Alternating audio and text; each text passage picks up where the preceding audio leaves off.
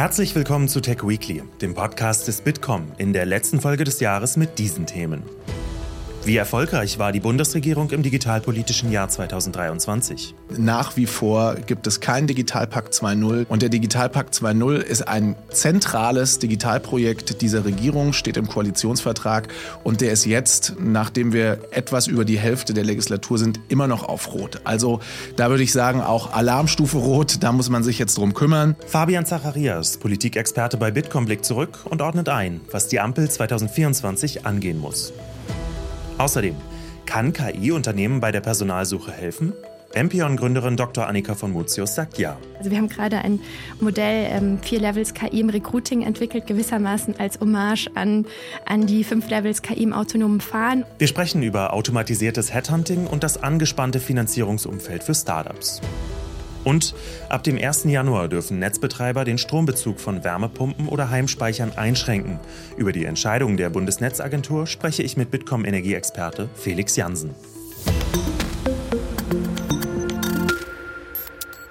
Mein Name ist Tobias Grimm und wir blicken jetzt auf die wichtigsten Digitalnachrichten der Woche. Heute, so kurz vor Weihnachten, ohne Ausblick auf die nächste Woche. Politik. Das Kabinett von Bundeskanzler Olaf Scholz ist seit zwei Jahren im Amt. Gestartet ist die Ampel mit einem ambitionierten digitalpolitischen Programm. Aber die Umsetzung läuft schleppend. Die Digitalisierung der Schulen stockt und auch in der öffentlichen Verwaltung kommt die Regierung einfach nicht schnell genug voran. Und dann kam auch noch die Haushaltskrise dazu, die zu einem echten Bremsklotz werden kann. Aber es gibt auch Erfolge, etwa beim Ausbau der Breitband- und Mobilfunknetze oder bei der Digitalisierung des Gesundheitswesens. Wie erfolgreich das Jahr 2023 wirklich war und worauf es 2024 ankommt, verrät mir jetzt Fabian Zacharias, Politikexperte bei Bitkom. Fabian, schau mal aufs digitalpolitische Jahr 2023 zurück. Wie erfolgreich war die Ampel? Ja, man kann sagen, äh, dass wir Licht und Schatten gesehen haben. Ich glaube, so oder so ähnlich habe ich das auch schon mal gesagt, als wir im Sommer gesprochen haben, Tobias. Ähm, Licht und Schatten deshalb, weil ähm, wir in unserem Monitor Digitalpolitik, den wir als Bitkom machen, sehen, dass äh, einerseits ganz viel Bewegung da ist und an ganz vielen Stellen ähm, gute Dinge passieren, Dinge, die wir auch als Bitkom gefordert haben oder für die wir uns eingesetzt haben. Die Infrastruktur hast du gerade schon genannt, äh, wo wir gut vorankommen, wirklich auch sozusagen im im praktischen Leben quasi, ja. Aber auch in der Gesetzgebung kommen wir voran. Es gibt äh, das äh, Fachkräfteeinwanderungsgesetz, ähm, das äh, beschlossen wurde, das auch abgeschlossen ist. Es gibt äh, eine Reihe anderer Projekte, die auf dem Weg sind. Also das Netzausbaubeschleunigungsgesetz für die Telekommunikation ist äh, unterwegs. Das OZG 2.0, Verwaltungsdigitalisierung, ist auf dem Weg. Und ähm, wir werden, das kann ich vielleicht schon verraten, bei unserem Monitor auch ein Update machen, jetzt zum äh, 1. Januar da werden wir sehen, dass da schon Bewegung drin ist. Aber Schatten, also Licht und Schatten, wieso Schatten?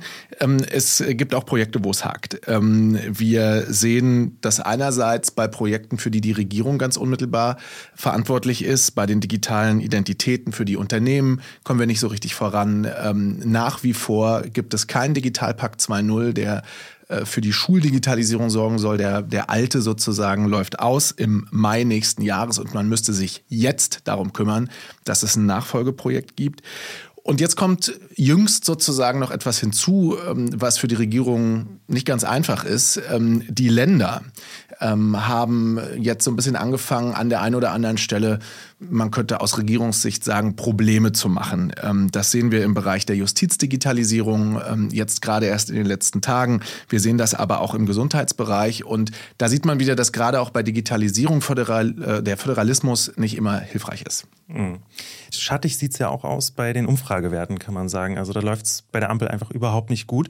Dann kam jetzt noch diese Haushaltskrise dazu. 60 Milliarden fehlen, die sind auf einmal irgendwie weg. Kommen wir da irgendwie nächstes Jahr voran? Fehlt bei der Digitalpolitik jetzt irgendwie Budget? Und wie kommt die Ampel vielleicht auch aus dieser ja, Fahrt nach unten wieder nach oben? Ja, das sind ja eigentlich zwei Fragen, muss man sagen. Ähm, fehlt Geld für Digitalprojekte? Ich würde sagen, jein.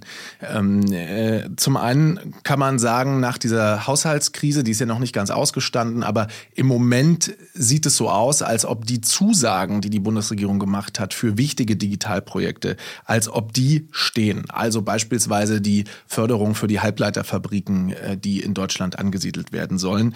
Äh, das scheint nach aktuellem Stand gesichert. Andererseits gibt es aber Projekte, für die auch vor der Haushaltskrise schon kein Geld da war. Und ähm, die sind aber wichtig, um die Digitalisierung in Deutschland voranzubringen. Wir haben über den Digitalpakt 2.0 eben schon ähm, äh, gesprochen. Ähm, ein anderes Thema wäre ähm, das Digitalbudget, das wir seit längerem fordern. Also da gibt es eine Reihe von Projekten, wo ich sagen würde, wenn man die politischen Prioritäten richtig setzen würde, müsste man dort jetzt zusätzlich Mittel bereitstellen. Ähm, die zweite Frage war, wie kommt die Regierung da wieder raus? Äh, ich würde sagen, weniger öffentlich streiten wäre schon mal ganz gut ähm, und vielleicht auch mehr Verlässlichkeit ausstrahlen. Ähm, persönlich würde ich allerdings auch sagen, dass wir vielleicht hier und da ein bisschen mehr sozusagen Toleranz auch für politische Auseinandersetzungen bräuchten. Mhm. Du sagst auch zum einen, Verlässlichkeit brauchen wir. Ähm, lass uns mal auf 2024 schauen. Welche digitalpolitischen Themen muss das Kabinett Scholz da angehen? Und wo sagst du vielleicht, das ist wirklich realistisch, dass sie das bis dahin schaffen? Und bei welchen Themen wird es vielleicht auch so ein bisschen knirsch am Ende? Ja, ähm, also der Digitalpakt 2.0 ist super wichtig. Das, äh, der muss kommen, da muss sich die Regierung jetzt drum kümmern. Wir haben ja in dem eingangs angesprochenen Monitor Digitalpolitik drei Kategorien. Rot sind Projekte, die noch nicht begonnen wurden, gelb sind Projekte, die in Umsetzung sind und grün sind Projekte, wo ein Haken dran ist. Und der Digitalpakt 2.0 ist ein zentrales Digitalprojekt dieser Regierung, steht im Koalitionsvertrag und der ist jetzt, nachdem wir etwas über die Hälfte der Legislatur sind, immer noch auf Rot. Also da würde ich sagen, auch Alarmstufe Rot, da muss man sich jetzt drum kümmern. Sonst äh, läuft der alte Digitalpakt am, ich glaube, 16., 17. Mai irgendwie nächsten Jahres aus. Und ähm, also ganz zentrales Projekt. Ähm, wir müssen bei den digitalen Identitäten ähm, äh, vorankommen. Ähm, es wird ja auch gearbeitet äh, eher auf so einer operativen Ebene an äh, Wallet-Lösungen, ähm, an ähm, dem Perso auf dem Handy ähm, und all diesen Dingen, Führerschein auf dem Handy. Also das sind Dinge, wo die Bundesregierung vorankommen muss, auch um den Bürgerinnen und Bürgern zu zeigen, dass Digitalisierung und vor allem Verwaltungsdigitalisierung in Deutschland funktionieren kann. Ähm, und dann habe ich das Digitalbudget eben schon angesprochen. Ähm, es geht ja, äh, das ist ja sozusagen ein, äh, ein, ein extra Budget, das äh, dabei helfen soll, ähm, die Projekte aus der Digitalstrategie umzusetzen, also die Projekte aus dem Programm, das sich diese Bundesregierung selbst gegeben hat. Und da muss natürlich der Anspruch sein, diese Digitalstrategie wirklich abzuarbeiten bis zum Ende der Legislatur. Und dazu soll dieses äh, Digitalbudget ein Beitrag sein. Deswegen aus unserer Sicht ein super wichtiges ähm, Projekt. Ähm, so, und dann gibt es im nächsten Jahr natürlich auch noch ein paar andere Dinge, wie zum Beispiel eine Europawahl. Es gibt eine Reihe von Landtagswahlen und äh, Digitalisierung findet natürlich nicht nur auf der Bundesebene statt, sondern auch auf der europäischen und auf der Landesebene. Ja, und auf der europäischen Ebene total interessant. Vielleicht kannst du da noch mal ein bisschen ausführen. Was erwartet uns da nächstes Jahr? Was sind so ganz wichtige Punkte bei dieser Wahl? Ja, das wird äh, spannend. Die Wahlen finden äh, ja zur Mitte des äh, Jahres statt. Insofern ist auch, wenn es keine Bundestagswahl gibt, vielleicht 2024 sowas wie ein Superwahljahr, zumindest in Deutschland mit drei Landtagswahlen und einer Europawahl. Aus unserer Sicht ähm, muss man sagen, dass es auf der europäischen Ebene in den letzten fünf Jahren wirklich eine Vielzahl an Regulierungen gegeben hat, die einen Markt gestaltet haben, von dem man eigentlich bisher gar nicht so richtig weiß, wie der am Ende eigentlich aussieht, weil es so viele sehr tiefgreifende Regulierungen äh, und, und Neuregelungen ähm, gewesen sind, die jetzt umgesetzt werden müssen. Und ähm, aus unserer Sicht ist wichtig, sozusagen jetzt nicht einfach immer weiter neue Regeln zu schreiben, nicht weil wir sagen, wir sind irgendwie gegen KI-Regulierung oder so, das ist gar nicht unser Punkt. Es ist richtig, dass es jetzt einen AI-Act gibt. Es ist auch richtig, dass es sowas wie einen Digital Services Act oder einen Data Act gibt. Das ist alles gut und richtig. Aber man muss jetzt schauen, schauen, was bedeutet das in der Praxis und man muss dafür sorgen, dass sozusagen das Backend hinter der Regulierung auch funktioniert. Das heißt Implementierung, Enforcement, also gucken, werden die äh, Regeln, die man da vorgeschrieben hat, auch eingehalten. Und ähm, das ist eine politische Aufgabe, ähm, das zu tun. Ähm, und ähm, ja, ich würde sagen, es ist eine Aufgabe der Mitgliedstaaten und damit auch der Bundesregierung, der neuen Kommission, wenn sie dann ins Amt kommt, diese Dinge auch als Maßgabe mitzugeben. Fabian, vielen Dank für deine Einschätzungen und für alle Zuhörerinnen und Zuhörer, die mehr über den Stand der digitalpolitischen Vorhaben der Bundesregierung haben wollen, habe ich den Link zum Monitor Digitalpolitik in der Podcast-Beschreibung hinterlegt. Unternehmensnews. Die Europäische Kommission hat wegen des Verdachts der Verbreitung illegaler Inhalte ein Verfahren gegen X eingeleitet und beruft sich dabei auf den Digital Service Act. X habe als Very Large Online Platform gegen bestimmte Verpflichtungen des DSA verstoßen. Schon Anfang Oktober mahnte Kommissionspräsidentin Ursula von der Leyen, Dank unserer gemeinsamen Arbeit am Digital Service Act haben wir nun Gesetze, um illegale Inhalte online zu entfernen und die Verbreitung von Fehlinformationen einzudämmen. Wir haben bereits eine Untersuchung gegen X, früher bekannt als Twitter, eingeleitet. Sie müssen der Verpflichtung nachkommen, die Verbreitung von terroristischer Propaganda und Hassrede zu bekämpfen. Denn in Europa gibt es keinen Platz und keine Toleranz für Hass, ob online oder auf unseren Straßen.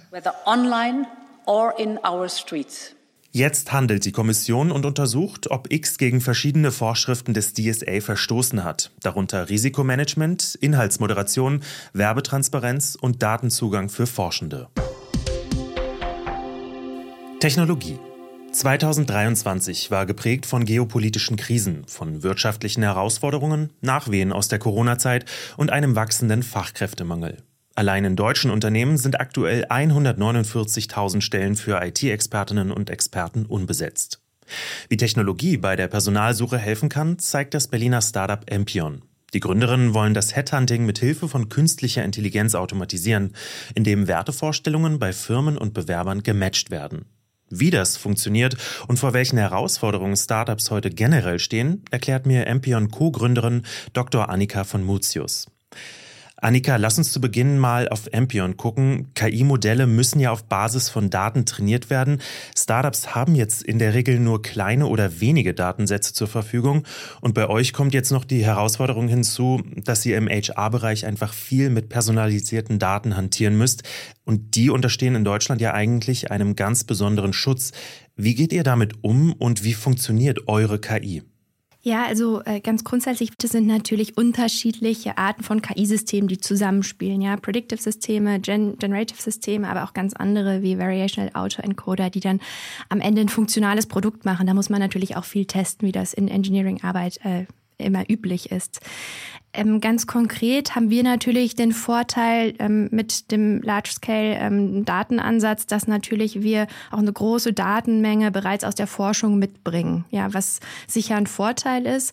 Ähm, und äh, da arbeiten wir total DSGVO-konform. Das ist gerade in der HR-Branche wahnsinnig wichtig, da auch transparent und ähm, äh, nutzerbezogen, äh, nutzerfokussiert zu arbeiten. Da haben wir uns eigentlich sehr früh, auch jetzt unabhängig vom AI-Act zum Beispiel schon äh, sehr vorsorglich aufgestellt. Komplexer wird es natürlich dann, wenn Unternehmen mit ähm, öffentlich verfügbaren Daten arbeiten, ja, mit äh, pre-trained Models, mit ähm, vortrainierten Modellen. Und da ist es natürlich so, dass äh, das natürlich gerade regulatorisch erfordert, dass wir eine, eine anonyme Daten Basis hinkriegen. Ja, das ist, glaube ich, ganz, ganz wahnsinnig wichtig. Ähm, aber jetzt, um nochmal auch konkret auf die HR-Branche einzugehen, ich glaube, wir sind da ja gerade in der Anwendung noch sehr, sehr anfänglich. Ja, das muss ich schon dazu sagen. Also wir haben gerade ein Modell ähm, vier Levels KI im Recruiting entwickelt, gewissermaßen als Hommage an, an die fünf Levels KI im autonomen Fahren. Und da befinden wir uns wirklich zwischen Level 0 und 4 noch ganz zu Beginn.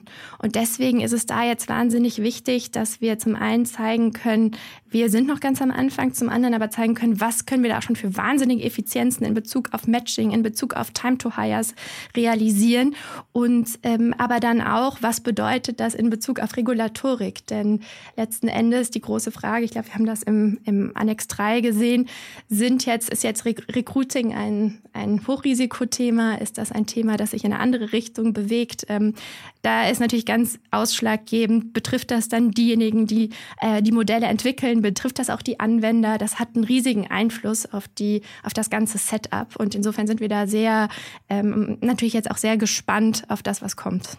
Du sagst es gerade, AI Act. In Brüssel hat man sich darauf geeinigt. 2024 soll der beschlossen werden. Viele Unternehmen befürchten jetzt einen regulatorischen Klotz am Bein. Wie wirken sich die Regeln auf euer Startup aus? Erstmal positiv zu bewerten. Europa ist in etwas jetzt Weltmarktführer sozusagen. Ja, also wir haben das erste regulatorische Regelwerk für KI. Jetzt hätte man sich natürlich wünschen können, dass das äh, dass wir Weltmarktführer in der Innovation selbst sind und nicht in der Regulatorik.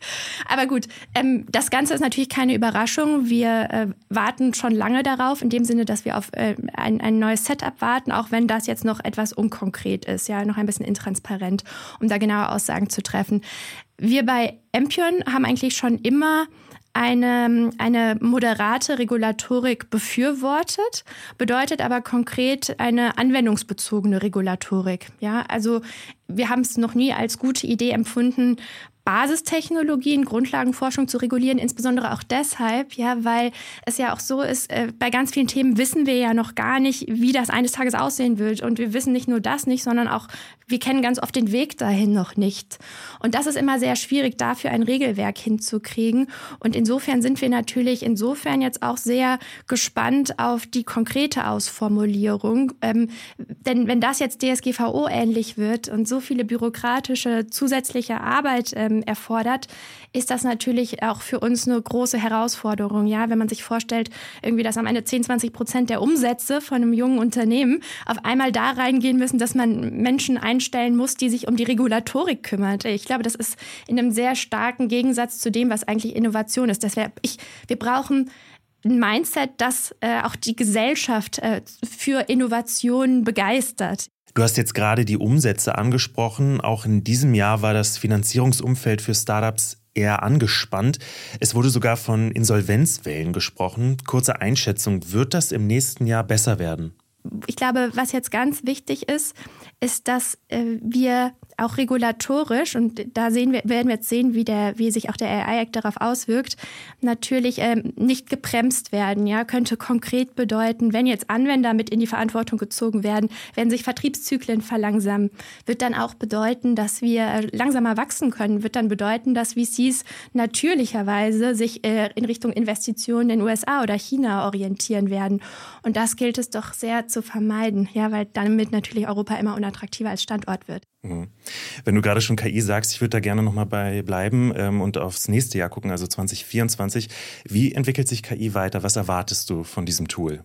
Ja, ich freue mich sehr auf das Jahr, weil ich glaube, das wird das Jahr der Anwendung, ja, das Jahr von, ähm, von seriösen Systemen, aber auch das Jahr von anwendungsbezogenen und ähm, ich finde immer das Wort sinnstiftenden äh, System schön, weil Sinnhaftigkeit ist ja äh, ganz wichtig. Ich, ich komme ja aus der Mathematik und da ist manchmal so, man modelliert und am Ende, was hat das eigentlich für einen Impact? Ähm, es ist ganz wichtig, dass wir nutzerbezogen entwickeln, also in unserem Fall konkret Time to Hires optimieren, Retention optimieren und so und die Modelle bauen, die uns dahin bringen. Und ich glaube, dafür brauchen wir gewissermaßen auch Mut, ja, also Mut zur Anwendung. Das ist wahnsinnig wichtig, auch flächendeckend. Und äh, das erfordert auch, und um das nochmal ein bisschen im Vergleich Europa und vor allen Dingen China, Amerika zu sehen, wir müssen KI-Systeme anwenden. Denn nur wenn wir anwenden, können wir monetarisieren. Und wir brauchen Mut zur Monetarisierung, weil nur wenn wir monetarisieren, haben wir wieder Geld, das wir in Grundlagenforschung und Basistechnologien investieren müssen. Und die brauchen wir ja so dringend, um auch unsere eigenen Systeme nach unseren eigenen europäischen Wertvorstellungen zu entwickeln. Und das ist ja die große Chance, die wir haben. Und darauf freue ich mich sehr. Ja, Mut zum Anwenden finde ich ein schönes Schlusswort. Annika, vielen Dank für das Gespräch heute. Wirtschaft. Ab dem 1. Januar dürfen Netzbetreiber den Strombezug von neuen Wärmepumpen, Wallboxen, Heimspeichern oder Klimaanlagen einschränken.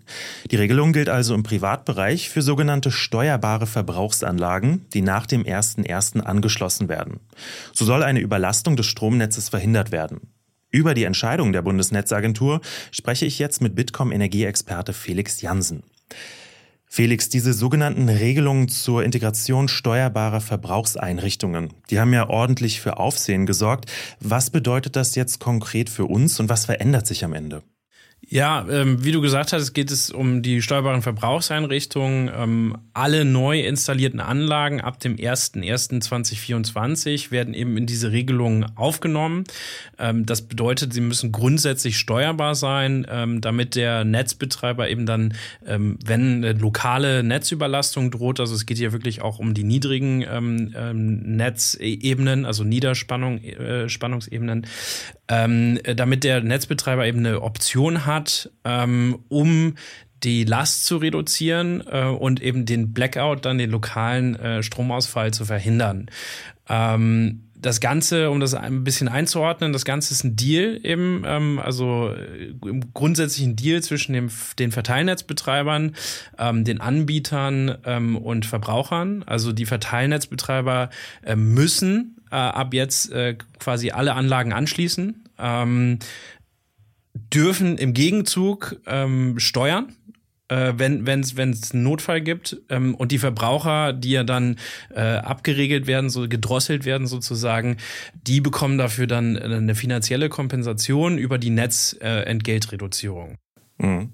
Heißt jetzt aber nicht, dass man den Menschen am Ende die Wärmepumpe irgendwie abstellen kann oder wenn man sein E-Auto laden möchte, dass das am Ende irgendwie nicht mehr funktioniert. Das bedeutet das nicht. Nein, also das äh, wird jetzt ja ähm, viel diskutiert. Ähm, äh, wird uns jetzt der Strom rationiert? Ähm, nein, das ist deutlich unkritischer. Also das, das erste ist, es ist wirklich nur im Notfall. Also ähm, die netzorientierte Steuerung ist dann, wenn, wenn eben konkret festgestellt wird, oh, hier kommt es gleich zur Überlastung. Ähm, dann kann ich eben für also sehr kurzfristig auch und kurz äh, eingreifen, also fünf Minuten Eingriffe. Ähm, äh, da, darüber reden wir da. Beim präventiven Steuern ist das ein bisschen länger, äh, aber das ist zeitlich limitiert. Also wenn ich einmal anfange damit, dann habe ich nur zwei Jahre Zeit äh, als Netzbetreiber, um, um diese Steuerung anzuwenden. Ähm, das Ganze ist keine Abschaltung, sondern eine, eine Drosselung. Ähm, also der Gartenschlauch wird auch nicht zugemacht. Äh, also es das heißt nicht, dass dein Haus bekommt weniger Strom, sondern die Anlage selbst wird eben runtergedreht. Also das bedeutet, die Pistole wird quasi nicht so fest runtergedrückt ähm, äh, am Gartenschlauch, ähm, sondern eben ein bisschen weniger. Als ähm, Verbraucher kann ich das mit einem Energiemanagementsystem auch selber verteilen. Also wenn mein E-Auto gerade, mein Partner ist mit E-Auto einkaufen, kann ich ähm, den Bezug dazu quasi auf die Wärmepumpe umleiten. Genau. Ähm, das war die eine Debatte. Die zweite Debatte, glaube ich, war, ähm, wir können ja noch gar nicht steuern, äh, aber wir müssen anschließen. Äh, dann kommt es ja zu Engpässen. Und auch das ist äh, deutlich übertrieben. Ähm, also ja, wir, wir können noch nicht flächendeckend steuern. Ähm, das ist technisch noch nicht möglich. Das ist auch gerade beim Smart Meter Rollout. Ähm, wir brauchen die Smart Meter. Das ist, äh, da sind wir noch nicht da, wo wir sein wollen. Das ist jetzt aber trotzdem wichtig für den Hochlauf, weil A, äh, kann ich jetzt schneller anschließen oder muss anschließen ähm, äh, lassen als Net, äh, Netzbetreiber. Ähm, und B, wird eben eine breite Basis an steuerbaren Einrichtungen geschaffen.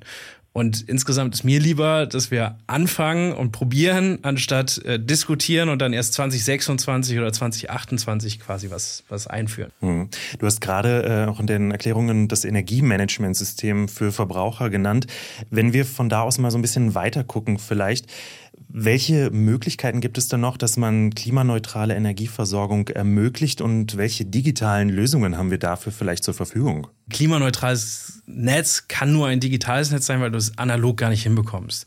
Ähm, also aus unserer Sicht ist, ist das jetzt wirklich nur ein erster Schritt.